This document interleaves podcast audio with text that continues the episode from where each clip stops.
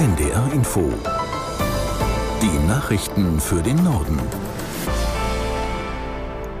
Um 14 Uhr mit Benjamin Kirsch.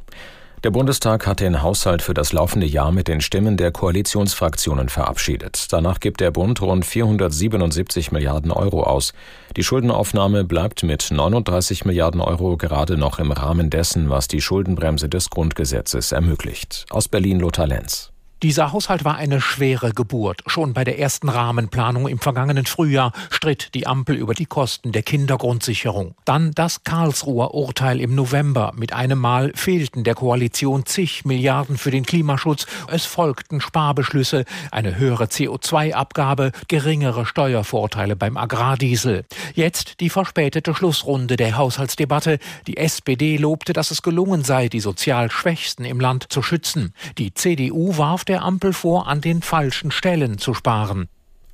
Bund und Länder haben sich auf ein milliardenschweres Förderprogramm für Schulen geeinigt. Das Geld soll gezielt dorthin gehen, wo viele sozial benachteiligte Kinder und Jugendliche lernen. Aus Berlin Jim Bob Nikschas. Ab dem kommenden Schuljahr wollen Bund und Länder jeweils eine Milliarde Euro pro Jahr investieren, um schwache Schülerinnen und Schüler gezielt zu fördern und damit auch für mehr Gerechtigkeit im Bildungssystem zu sorgen. Das Geld aus dem Förderprogramm soll bundesweit an knapp 4000 Schulen verteilt werden. Neu ist, dass bei der Auswahl vor allem soziale Kriterien eine Rolle spielen sollen. Zum Beispiel, wie viele Schülerinnen von Armut gefährdet sind oder eine andere Muttersprache als Deutsch haben. Für sie sollen die Schulen mit dem Geld bessere Förderangebote schaffen oder auch mehr Sozialarbeiterinnen einstellen. Der Bundesrat hat mehreren vom Bundestag beschlossenen Gesetzen zugestimmt. So billigte die Ländervertretung die elektronische Patientenakte und das elektronische Rezept. Dies soll das Gesundheitswesen vereinfachen. In der Patientenakte werden vom kommenden Jahr an die Krankheitsverläufe aller gesetzlich Versicherten festgehalten, sodass Ärzte jederzeit darauf zugreifen können. Weiterhin billigte der Bundesrat das Gesetz zur schnelleren Abschiebung von Straftätern, Gefährdern und Schleusern sowie Beschleunigungen bei der Einbürgerung.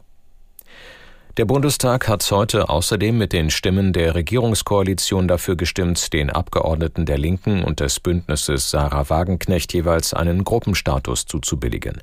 Die betroffenen Parlamentarier zeigten sich aber enttäuscht über den Umfang der ihnen gewährten Rechte. Aus Berlin Lea Eichhorn. Vor allem in diesem Punkt. Pro Monat sollen Linke und BSW zukünftig jeweils zehn kleine Anfragen stellen dürfen. Die Rednerinnen der beiden Gruppen bezeichnen die Begrenzung als Schikane und Gängelei. In anderen Punkten bekommen die Gruppen künftig ähnliche Rechte wie Fraktionen. Sie dürfen Gesetzesinitiativen in den Bundestag einbringen und Mitglieder in Ausschüsse entsenden. Den Unionsparteien geht das zu weit. Die Abgeordneten von CDU und CSU sowie der AfD stimmten in beiden Fällen gegen den Antrag der Ampelfraktionen. Die niedersächsische Landwirtschaftsministerin Staute hat die jüngsten Proteste von Bauern auf der A2 bei Braunschweig kritisiert. Eine Gruppe von fast 40 Landwirten hatte mit Treckern die Autobahn blockiert und Baumstämme und Mist auf die Fahrbahn gekippt. Auf NDR Info sagte die Grünen-Politikerin, es handle sich um eine gefährliche und sehr bedenkliche Aktion. Ähm, ich glaube, man muss sagen, äh, friedliche Demonstrationen können wirklich eine große Wirkung entfalten. Das haben wir gerade in den letzten äh, Wochen auch gesehen. Aber wenn kleine Gruppen sich radikalisieren, dann ist das einfach äh, eine Qualität, die man so nicht akzeptieren kann. Wir haben auch immer betont, wir wollen den Austausch. Und wenn es wirklich um konkrete Lösungen für die Landwirtschaft gehen soll, dann müssen die eben am Tisch gefunden werden und nicht auf der Straße erzwungen. Also ich glaube, dass man sich da auch wirklich sehr viel Sympathien in der Bevölkerung verspielt. Die niedersächsische Landwirtschaftsministerin Staute auf NDR Info.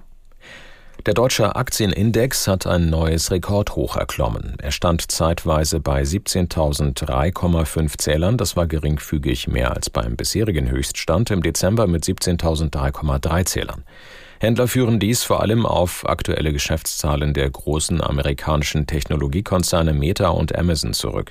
Auch die Hoffnung auf Zinssenkungen in den USA und in der Eurozone dürfte eine Rolle spielen. Das waren die Nachrichten.